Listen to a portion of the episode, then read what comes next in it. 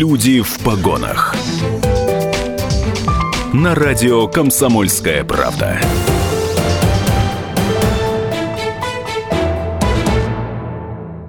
Это радио «Комсомольская правда», 92,3 FM, эм, наша частота в Екатеринбурге. Также я приветствую наших радиослушателей в других городах вещания, в Нижнем Тагиле и Серове. Меня зовут Антон Байчук, вместе со мной ведет эфир Павел Филиппов. Это программа «Люди в погонах». И сегодня у нас в гостях долгожданный, я бы сказал, человек, да, и отдел Следственный комитет. Никита Михайлович Савинцев его представляет. Это руководитель отдела криминалистики Следственного комитета по Свердловской области, майор юстиции. И если у вас есть какие-то вопросы, вы можете их задавать по номеру плюс 7 953 385 0923. И также пишите свои сообщения на WhatsApp, Viber и Telegram по номеру плюс 7 953 385 0923. Да, Никита, Никита Михайлович, здравствуйте, во-первых. Добрый день. Давайте с этого начнем. А, я, кстати, хочу еще такой анонс сделать. Мы сегодня еще поиграем в детектив а, если так можно сказать, да, ну такие коротенькие задачки. Но интересные. Да, интересные. Я, честно скажу, справился, да. не совсем и не сразу, но, но тем не менее справился. Хорошо. А, давайте начнем с Азов. Отдел криминалистики Следственного комитета по Свердловской области занимается чем? Как вот вы обрисуете круг своих задач? Отдел криминалистики Следственного комитета по Свердловской области занимается оказанием помощи следователям при расследовании тяжких и особо тяжких преступлений, прежде всего против личности. То есть наша задача оказать помощь следователю и контроль за расследованием указанных уголовных дел. Ну, э, тем не менее, что такое криминалистика, что вкладывается в это понятие? Э, необходимо отличать криминалистику, которая имеется в системе МВД, и криминалистику в системе Следственного комитета.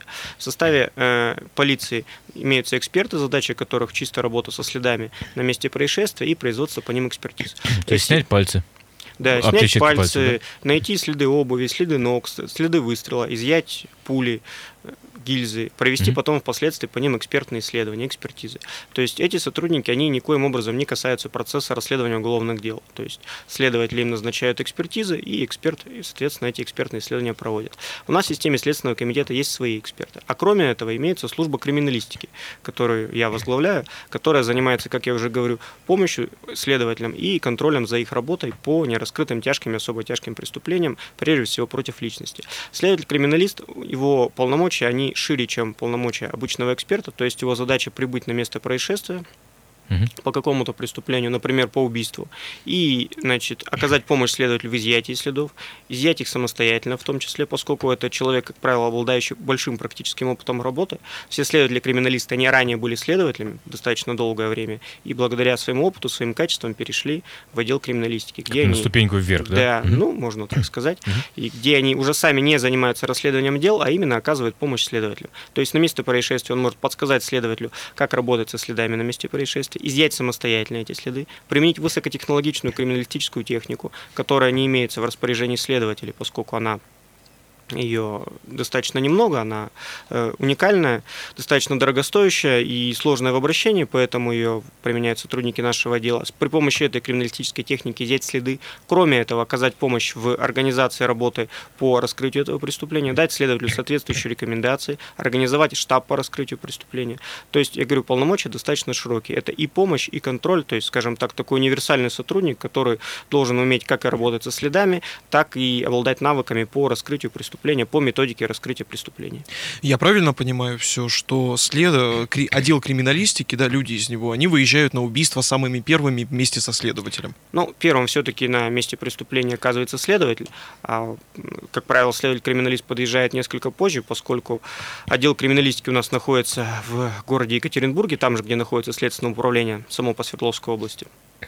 Вот. А преступления у нас совершаются на всей территории области, поэтому зачастую требуется время, чтобы до туда добраться. А сколько человек у вас работает? Э, на данный момент в отделе работает 21 э, сотрудник, но непосредственно следователей криминалистов, из них 14. Слушайте, а насколько вообще типична такая ситуация? Знаете, просто это, это то, что в голове сразу засело. Смотрим какой-нибудь американский фильм, там, или, или сериал, или что-нибудь в этом роде. А там, э, вы знаете, что тоже полномочия делятся. Там есть ФБР, Федеральное бюро расследований, есть просто полиция, есть там ЦРУ и так далее. Ну, тем не менее, когда приезжают сотрудники ФБР на место и говорят, а, опять натоптали, опять там пальцами все захватали бывают такие, ну, я не скажу, что случаи, но, скажем, такие риски, когда э, действительно до приезда ваших специалистов, ваших коллег, не знаю, уже кто-то оставил свои отпечатки пальцев, натоптал, Ведь да. это очень важная работа с уликами. Да, да, совершенно верно. Да, к сожалению, такие случаи бывают, поскольку зачастую на месте преступления до прибытия туда первых сотрудников правоохранительных органов, а часто это бывают сотрудники полиции, которых просто туда вызывают и говорят, что вот что-то случилось, лежит, например, тело на тротуаре, приезжает и выясняется, что там убийство, то да, конечно, бывают случаи, когда какими-то очевидцами, первоначальными лицами, которыми там оказывается, к сожалению, уничтожаются следы, но наших следователей мы, естественно, настраиваем на аккуратное обращение со следами, поскольку это обстановка, которую впоследствии повторить уже не удастся. Если mm-hmm. там какого-то свидетеля, например, можно, если первый раз его допросили, скажем так, плохо или не выяснили все вопросы, можно передопросить, то воспроизвести обстановку на месте происшествия потом не удастся. Она уникальная. Угу. Хорошо. А, такой вопрос. А как, вот, может быть, не по адресу, но тем не менее, как а, вы понимаете, что это дело пойдет, условно говоря, вам, в ваше расследование попадет, а там какое-то дело не в ваше расследование, останется в полиции, например, в уголовном розыске? Не, ну, существует, согласно Уголовному процессуальному кодексу, разделение подследственности, то есть Следственный комитет занимается расследованием дел по убийствам, по причинению тяжкого вреда здоровью, повлекшего смерть потерпевшего, по изнасилованиям, также по различным коррупционным экономическим преступлениям, по преступлениям, совершенных в отношении несовершеннолетних, то, то есть существует строгое разделение. Если случилось убийство, то расследованием занимается именно Следственный комитет, а сотрудники полиции, подразделения уголовного розыска, они осуществляют оперативное сопровождение. Понятно. Никита Михайлович Савинцев у нас сегодня в гостях, руководитель отдела криминалистики Следственного комитета по Свердловской области, майор юстиции. А давайте поговорим более подробно про сбор улик. А, скажите вообще, сколько именно криминалистов выезжает на место убийства? Это все зависит от э, конкретной ситуации, э, от э, сложности произошедшего, то есть от одного до нескольких сотрудников. А какие сложности произошедшего могут быть? Ну, все зависит от того, что случилось. То есть, например, несколько лет назад, помните, было обрушение крыши на заводе Зигда, когда да, выехал да, отдел да, криминалистики в полном составе. Угу. Понятно. А, а еще да, смотрите да. про сбор улик тоже. А, что нужно знать э, следователю, да, чтобы собирать улики? Как это вообще вот происходит именно в поле? Как работает э, криминалист в поле? С чего он начинает? Он приезжает на место убийства. Что он начинает делать? Как он начинает преступление, это... Да, Преступ... Преступление, убийство, да. да. Что он начинает осматривать первым делом? Э, для начала необходимо определить границы осмотра, да, то есть что является границами осмотра места происшествия, что, соответственно, подлежит осмотру, после чего непосредственно приступает к осмотру. Существуют различные способы. Например, если находится на месте происшествия труп, скажем так, то можно идти от трупа и дальше расширяться, соответственно, по спирали, осматривая место. А имеющиеся следы, которые попадаются, они изымаются в зависимости также от их характера. Там следы крови, пули, гильзы, следы mm-hmm. обуви. То есть каждый след изымается по особенному. Да, то есть в соответствии с методикой. Я хочу сказать нашим радиослушателям, если вы видите вот такие вот ленточки, да, вот некоторые не понимают, что это все-таки ограничение такое место убийства, да. И следующее у меня И тогда. Да. да. А вы также ограничиваете это как, как Да, кино, конечно, да? у нас есть да специальные ленты, которыми мы ограничиваем. Но, как правило, еще выставляется оцепление из сотрудников полиции, поскольку, как вы правильно заметили, ленточка не всегда может оказать надлежащее воздействие. Ну да, ну да. Я тут смотрел недавно фильм про следователей, и там, а, значит, вот а, из отдела криминалистов выезжали люди в масках, выезжали в, каком-то, в каких-то специальных костюмах. А зачем это вообще делается? Это а делается... может, не делается? Да. Нет, это делается по методике. Естественно, нужно осматривать место происшествия и одевая и маску, и перчатки, и зачастую специальный костюм. Это для того, чтобы не оставить свои следы на месте происшествия. То есть они еще могут смешаться? Ну, конечно, конечно, да, конечно да. могут. А, кстати, если говорить как раз-таки, вот мы уже несколько раз упомянули здесь э, кино и сериалы, насколько, не знаю, там, вот когда вы, вам попадается какой-нибудь детектив или, или сериал э, на глаза, и бросается что-то в глаза из серии, что, знаете, ну, ну мы же так не работаем на самом деле. Или наоборот, достаточно точно показывает Ну, все зависит от конкретного кино, от конкретного сериала на самом деле. То есть, естественно, они немного упрощают нашу работу и показывают ее с точки зрения в более в динамике. А на самом деле работа того же самого следователя, он очень много времени работает с бумагами. Угу. И, конечно, это не очень интересно будет телезрителю показывать, как следователь сидит и печатает многотомное обвинительное заключение. Ну, да. Никита Михайлович Савинцев, я напомню нашим радиослушателям, руководитель отдела криминалистики Следственного комитета по Свердловской области, майор юстиции у нас в студии. Мы прервемся на рекламу, после этого продолжим. Не переключайтесь, оставайтесь с нами. Люди в погонах. Это радио «Комсомольская правда». Напомню, что наш гость сегодня в программе «Люди в погонях» э, в погонах э, Никита Михайлович Савинцев, руководитель отдела криминалистики Следственного комитета по Свердловской области, майор юстиции. Говорим мы сегодня о работе, собственно говоря. Ну и обещали, кстати, поиграть в такие игры, да? А, смотрите, ограбленная дача, показания соседа. Я услышал шум у соседей, направился на их участок. Чтобы заглянуть в дом, я подышал на заледеневшее окно и увидел разгром. Почему после этого его арестовали?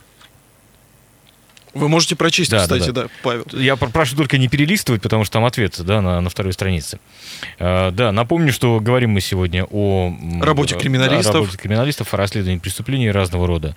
Вот. Просто, просто интересно, вот mm. на что обратим внимание. Мы решили сегодня, что Павел Филиппов станет у нас следователем хорошим. Да, Я так ну, думаю. Не, да. Нет, конечно, это легкие задачки. Ну, да. как легкие? Но он вот, подышал с какой стороны на окно? Так. так. Тепло это называется. Да, да, да. думаю, как раз в этом есть проблема. Да. Открывайте ответ, давайте посмотрим. Итак, подышал он снаружи, потому что, да? Зачем снаружи дышать? Да, разумеется. Вот, э, поэтому, собственно, и, и э, приняли этого самого человека, арестовали. А, хорошо, да, кстати. Следующую загадку, да? Ведь Сразу же? Да, ну, давай. давайте следующую загадку. Давай. Смотрите. Так. Был ограблен банк. Через пару часов деньги нашли в саду кактусов. После задержания подозреваемых полицейские за пару минут вычислили преступника. Как? Да, как это произошло? Угу. Кактусы, преступники. Ну, видимо, на преступниках были какие-то следы колючек, я подозреваю. Все верно, все верно. Ну, наверное, наверное, все просто. Ну, еще, еще одну загадку, задачку такую мы оставим на потом, на попозже немножечко, да. Вот, а, скажите, пожалуйста, бывает же так зачастую, правда, это достаточно частое, наверное, явление, когда а, преступление, ну, там, условно говоря, тело нашли уже спустя там большое количество времени. Бывает. Да? Или о преступлении было заявлено не сразу. Что делать в таких случаях? Ведь это действительно, наверное, очень осложняет вашу работу. Ну, это осложняет работу, но в любом случае, если, соответственно, это является преступлением, убийством, независимо от того, через какое время нашли тело, то есть возбуждается уголовное дело и расследуется. Просто это несколько сложнее, конечно, но mm-hmm. В целом это особо не влияет на процесс расследования с точки зрения методики.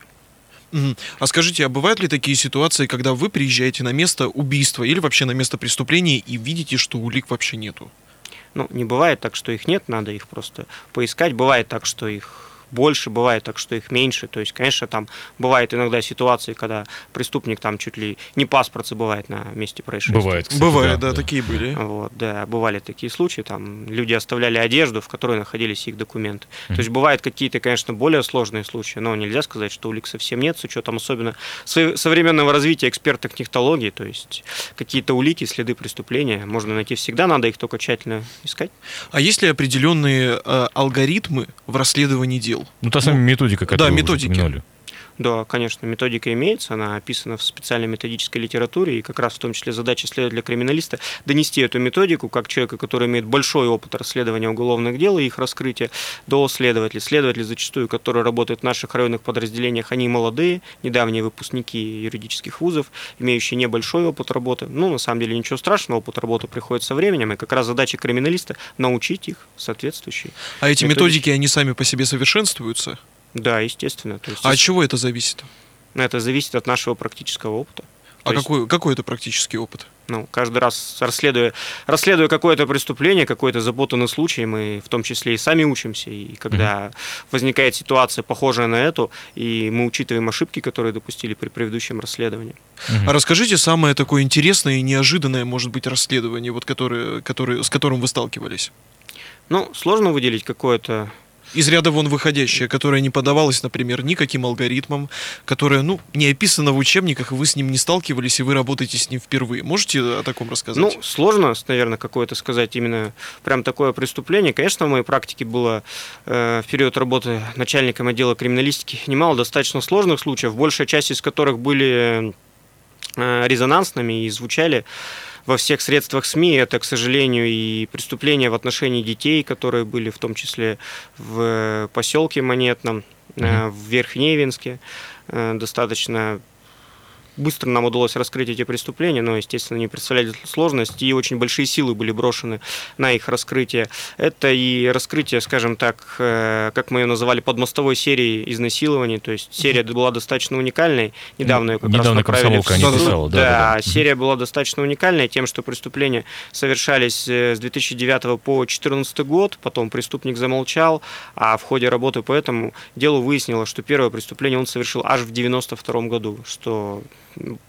позволил нам скорректировать его возраст, поскольку все потерпевшие описывали его по-другому. То есть вот такое достаточно серьезное раскрытие серийного преступления. Это и убийство девочки на школьном стадионе, которое произошло Ужасное, в 2011 да. году, году тоже. Угу.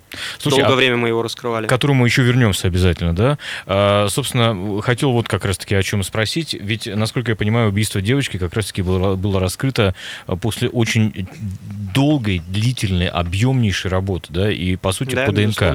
Да? да? Это сильно вам, сильно подспорье такое большое сейчас, что появилась, я не знаю, может быть, она не дешевая методика, да, именно э, установление, там, не знаю, участника преступления по тесту ДНК, но, но тем не менее. Ну, безусловно, это существенное подспорье в нашей работе, но не стоит забывать и про традиционные методы раскрытия преступлений. В конце концов, методика по ДНК в нашей области появилась только около 10 лет назад, угу. и тогда она была еще не очень развита, а до этого преступления в нашей области также раскрывались иными способами. Следователи и криминалисты пользуются разным оборудованием.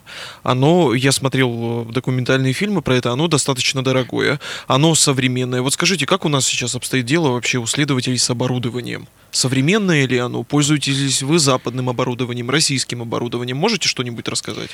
Да, конечно. Ну, я могу сказать, что техническое оснащение следователей стало куда лучше, чем, например, когда я начинал свою работу. То есть сегодня у нас каждый следователь оснащен следственным чемоданом, в котором он имеет необходимый набор, скажем так, инструментов, предметов, которые необходимы ему для работы со следами, то есть которые он может самостоятельно изъять. И кроме того, как я уже говорил, имеется высокотехнологичная криминалистическая техника, которая находится на вооружении нашего отдела, то есть, как эти устройства, э, аппараты, они в одном-двух экземплярах находятся, достаточно сложны в обращении, поэтому с ними имеет обращаться ограниченный круг людей, и мы их берем с собой при выезде на места происшествия. Что это за аппараты такие?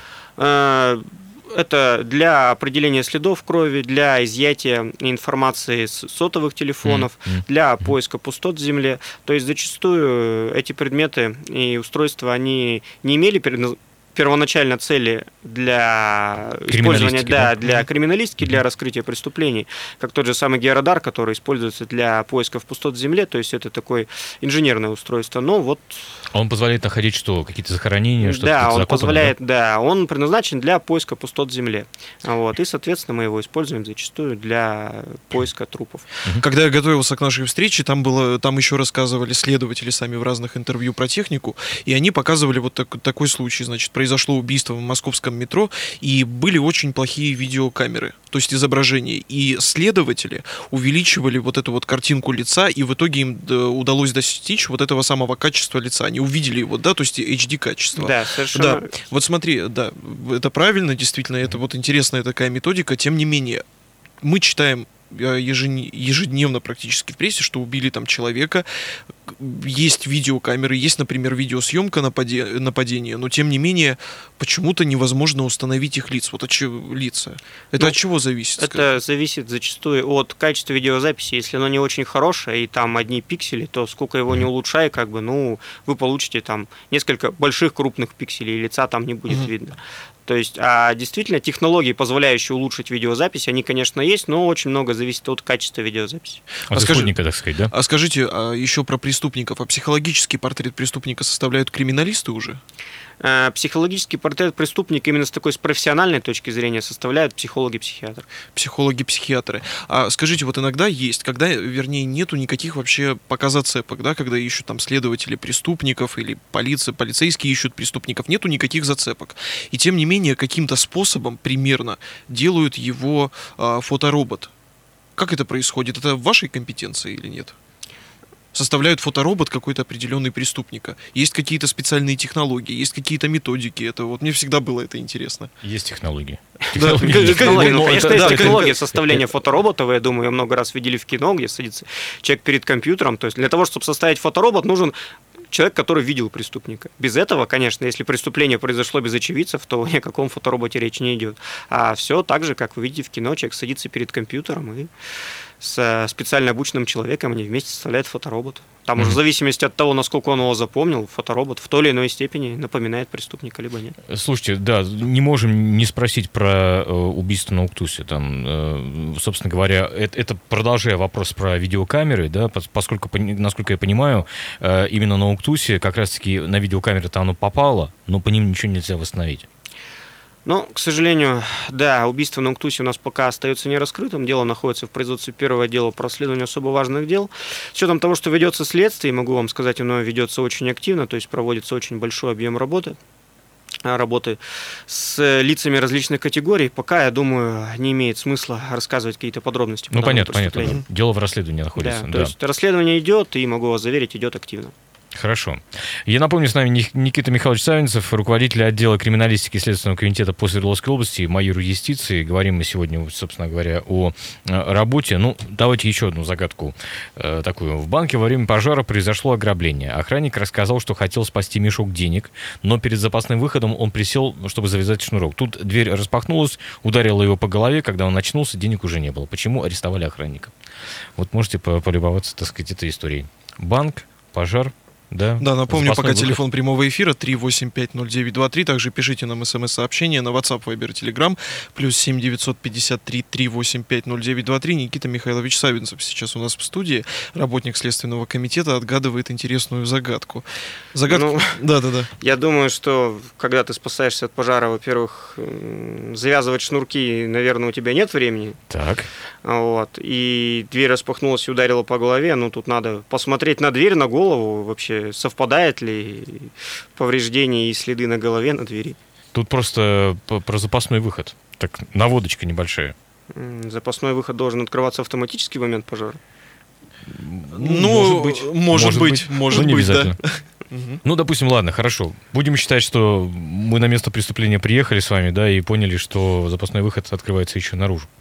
Да, а не может он распахнуться в, в сторону и ударить по голове охранника. Uh-huh. Да. Мы понимаем, что это очень примитивно все, конечно, да, но... Э, но, но, те, но тем не менее, задачи. мне кажется, интересные загадки, да, да.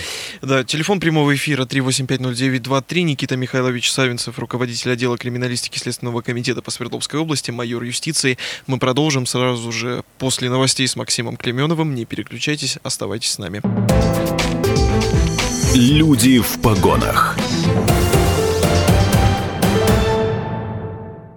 Это радио «Комсомольская правда». Мы продолжаем наш эфир. Никита Михайлович Савинцев у нас в программе «Люди в погонах», руководитель отдела криминалистики Следственного комитета по Свердловской области, майор юстиции. А, говорим мы о криминалистах. Скажите, а какими качествами вообще должен обладать криминалист, чтобы попасть на работу? И как ими вообще становится? Ну, мы еще раз говорю, то есть сейчас говорим именно о криминалистах Следственного комитета. Конечно, конечно. Да, да, да. То есть у нас, еще раз говорю, в самом Следственном комитете также есть экспертные подразделения, которые занимаются проведением определенных экспертиз компьютерных, генетических, фоноскопических, лингвистических, медицинской mm-hmm. экспертизы у нас недавно появилось направление, а существуют следователи-криминалисты. То есть это Следователь-криминалист – это такой же следователь, который, он им раньше работал, то есть он имеет большой практический опыт работы, имеет опыт работы по расследованию и раскрытию, самое главное, преступлений против личности.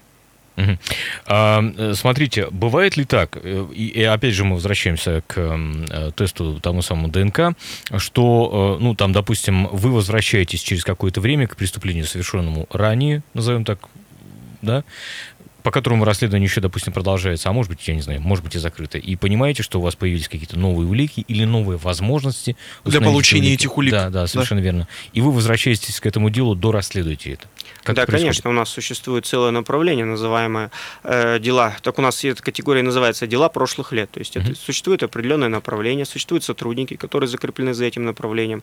И их задачей как раз является поиск дел, которые, возможно, возможно перспективны к раскрытию, которые находятся в наших архивах. Mm-hmm. Дел, либо, возможно, по которым проведение следственных действий, которые не провели ранее. То есть ранее, как вы знаете, криминогенная обстановка в Свердловской области там в 90-е, в 2000-е годы была oh, несравнима да. с нынешней. Да хотя и сейчас хватает различных преступлений, то тогда разгул преступности был куда более серьезным, и поэтому зачастую качество расследований не всегда находилась на высоком уровне, а сейчас у нас есть возможность как раз позаниматься этими делами, с учетом того, как я и говорю, что эксперт, экспертное направление сейчас ушло далеко вперед, то есть имеется возможность провести экспертизы по вещдокам, которые не были проведены ранее. Тут опять-таки вернемся к нашей подмостовой серии, где в 92 году был изъят вещдок, который сохранился, по нему удалось провести экспертизу, которая помогла найти следы преступника.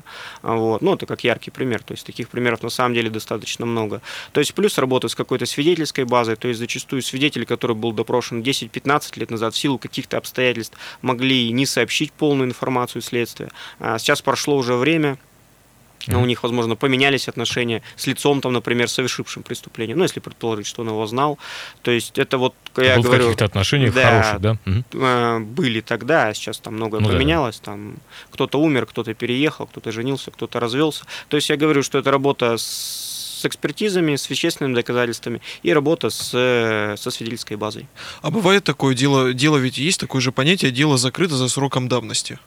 Да ведь? Э, дела нет, ну понятие такого, что дело закрыто, такого нет. Это как раз понятие, оно введено благодаря средствам массовой информации, литературе, кинематографу. Понятие дела закрыто нет. Дело может быть либо приостановлено, это как раз что дело не раскрыто, не удалось установить лицо, совершившее преступление, и в результате следствия приостановили. Но это подразумевает, что его всегда потом можно возобновить, это дело. А бывает, что следствие по делу прекращено, но это в случае, если установили, например, что события преступления на самом деле не было. Ну, например, думали, что было убийство, а в итоге в ходе следствия установили, что человек получил травму в результате несчастного случая. Или, Или там, не знаю, сам, да, да, да, сам да. покончил жизнь самоубийством. То есть понятие такого, что дело закрыто, его в принципе не имеется. Да, скажите, вот еще хочу задать вам вопрос по преступлениям, которые, например, были 20, 30, там 40 лет назад, и появились там какие-то новые технологии, которые помогают их расследовать. А вот а, скажите, у вас, вы обладаете какой-нибудь статистикой? Есть ли у вас какие-то цифры? Много ли таких дел сейчас раскрываются именно в Свердловской области? Например, в Красноярск рапортовал, что 200-300 дел они раскрыли, по-моему, в 2016 году. Следственный комитет, кстати. Да, естественно, такая статистика у меня имеется, потому что как раз отдел криминалистики занимается контролем и раскрытием за преступлениями прошлых лет. Ежегодно мы раскрываем около 160 дел прошлых лет, из которых порядка 15-20 убийств убийств, совершенных, еще раз повторюсь, в прошлые годы. Угу. А скажите, уголовные дела вообще меняют вас как личность? Какие у вас привычки появляются? Как вы за люд... к людям начинаете относиться? Что вам вообще говорят ваши друзья-знакомые? Профдеформация. Да, профдеформация есть? Да, ну, я думаю, профдеформация имеется в любой профессии. Наверное, Конечно. она имеется и в, и в нашей, и в вашей. Но мне достаточно сложно судить это, наверное. Угу. Кто-то должен сказать со стороны. Слушайте, можно еще к одному делу, громкому нашумевшему, э, тут перейти? А, Лошагин. Я не знаю, вы занимались э, или не вы, но там дело очень действительно такое сложное, громоздкое, запутанное было. Вроде там часть попала на видеокамеры, там все было оборудовано, да, и так далее, и так далее. Там и э, вплоть до биллинга сотовых операторов все, все это дело поднималось удалось ли в итоге, вот как по-вашему, не знаю, с вашей точки зрения, установить вот прям на 100%, что это он? Ну, вы же знаете, какое решение принял суд. Мы знаем. Решение суда мы, мы знаем. Ну вот ваше субъективное Суд отношение. принял это решение на основании собранных по делу доказательств. И на самом деле, понятное дело, что и обвиняемый, ну, уже... Я почему спрашиваю? Потому что друзья-то до, до сих пор сомневаются. Его друзья до, до, сомневаются ну, до сих пор. Наталья Соломейна, кстати, высказывается да. по этому поводу. В каждом да. случае, когда человек совершил преступление, осужден, находятся какие-то его близкие или не Конечно. очень близкие люди, которые сомневаются в том, что он совершил преступление. Не Но хотят верить в это. Следователям собрано следствием собрана достаточно доказательственная база, суд, который дал оценку, назначил лицу наказание, и по факту, понятное дело, что это были такие потерпевшие, подсудимые, достаточно медийные люди, да. известные, но по факту в этой ситуации нет особо ничего уникального, как бы это ни прозвучало. Муж убил свою жену и попытался сокрыть тело, то есть я вас могу заверить, что это не является какой-то из ряда, вон, да, из ряда да. вон выходящей ситуации. Тут дело только в личности потерпевшей. Угу. А так, повторюсь, суд дал оценку. А бывают ли случаи с подменой доказательств вещественных? Когда, вы знаете, как в детективе вам подсовывают да, да, что-то, не знаю, чьи-то отпечатки пальцев, какой-то предмет подбрасывают на да, место да, преступления. Сталкивались ли вы с такими случаями? Ну, так, сходу не могу вспомнить такого случая. Наверное, это все-таки больше по линии детективов. Угу. Угу. Детективом. Ну ладно, угу. хорошо. Напомню, а, кстати, вами, вы, да. вы читаете детективы? Для в, в детстве, так, может, читали. Да, как да. вы вообще стали, стали следователем? Ну, для начала я стал, ну, я поступил в юридическую академию и, соответственно, хотел получать юридическую специальность, а уже в процессе обучения, изучая различные предметы, дисциплины, связанные с уголовным правом, с уголовным процессом, у меня возникло желание пойти работать в правоохранительные органы. Понятно. Да-да-да. Я напомню нашим радиослушателям, что это Никита Михайлович Савинцев, руководитель отдела криминалистики Следственного комитета по Свердловской области, майор юстиции. А как вы справляетесь с напряжением? Ну, если оно бывает вообще, конечно. Ну, Я думаю, бывает. напряжение да. бывает в нашей работе. Это и зачастую ненормированный рабочий день, и высокие нагрузки, и какое-то нервное напряжение, и в целом ситуации, с которыми приходится сталкиваться. Да. Самое тяжелое, безусловно, это гибель детей, преступления, совершенные в отношении детей. Ну, в принципе, с годами к этим нагрузкам как-то привыкаешь. Понятно. Хорошо. Появляется, я не знаю, просто каждый день, наверное, в криминалистика делает какой-то шаг вперед немножечко, да, как, не знаю, как наука, в конце концов, да, можно же назвать это, в общем-то, областью науки какой-то, хотя это на стыке многих дисциплин находится, но тем не менее. Как вам, я не знаю, может, если можете рассказать, что появилось за последнее время, да, в э, сфере, ну, в, в, вот в этом, в этом направлении, было бы здорово. Или, может быть, что, что появится скоро, следите ли вы за этим? Да, безусловно. Но э, на данный момент очень сильно развивается, еще раз говорю, направление, связанное с э, проведением генетических экспертиз по следам ДНК. То есть сейчас возможности следствия куда шире. Вот я помню, когда я был молодым следователем, только появилась генетическая экспертиза, и тогда это как бы было здорово, то есть как бы это большое значение имело для следователя, что можно там с вероятностью 99 там, и 9 девяток после запятой и установить, что ДНК, кровь, сперма, слюна там принадлежит конкретному лицу, и это направление с каждым годом развивается. Также вот мы с вами обсуждали про те же самые экспертизы по видеозаписям, поскольку сейчас в современном мире все многие современные города, да. все уставлено видеокамерами, зачастую многие преступления попадают на камеры. И, естественно, вопросы, связанные с какой-то с идентификацией лиц, э, которые на них изображены, с идентификацией автомобильных номеров, имеют большое значение для следствия, и это направление у нас также развивается. А как вы думаете, дойдет ли до такого техника, технологии, да, вообще, в принципе, в мире, что любое преступление возможно раскрыть? Вот прямо вот сто процентов. Да, на самом деле любое преступление можно раскрыть и без технологий. Я повторюсь, раньше не было всех вот этих ДНК-лабораторий, ДНК-экспертиз, не было видеокамер, но тем не менее преступления же раскрывались. Любое преступление можно раскрыть, только для этого нужно приложить большие усилия, а зачастую в нынешних условиях, с учетом нагрузки, которая криминогенной ситуации, нагрузки на следователя, это не всегда удается. Хотя, как мы уже с вами говорили, то есть мы возвращаемся и к преступлениям прошлых лет. Mm-hmm. То есть нужно нужно прилагать усилия и все должно Вер... получиться. Вернемся к, самым, к тем самым генетическим экспертизам. А скажите, долго ли приходится вообще ждать результатов из лабораторий? Зависит очень много все от конкретной ситуации, от того, какие объекты представлены на экспертизу, какая их насыщенность, концентрация, от э, срочности проведения экспертизы. Ну, примерно хотя бы можете назвать какие-то цифры, там, время? Бывают такие, например, ну, пол, я, полгода надо ждать. Я так, простите, понимаю, что есть же еще многое зависит от, э, от количества и качества собранного материала да? Да, в том числе и зависит от очередности, то есть как бы это же опять-таки в кино, как нам показывают в некоторых сериалах, что там изъята кровь с места происшествия, ее там капает куда-то в компьютер и в микроскоп. Же, да, да, да, да, да. и сразу же показывает результат. К сожалению, у нас такого нет, и есть такое понятие, как очередность, поскольку эксперты тоже люди загружены, экспертиз достаточно много, следователи, соответственно, их везут, они встают в определенную очередь, но при желании мы можем получать результат в течение нескольких дней. А сколько хранятся вещественные доказательства? Доказательства?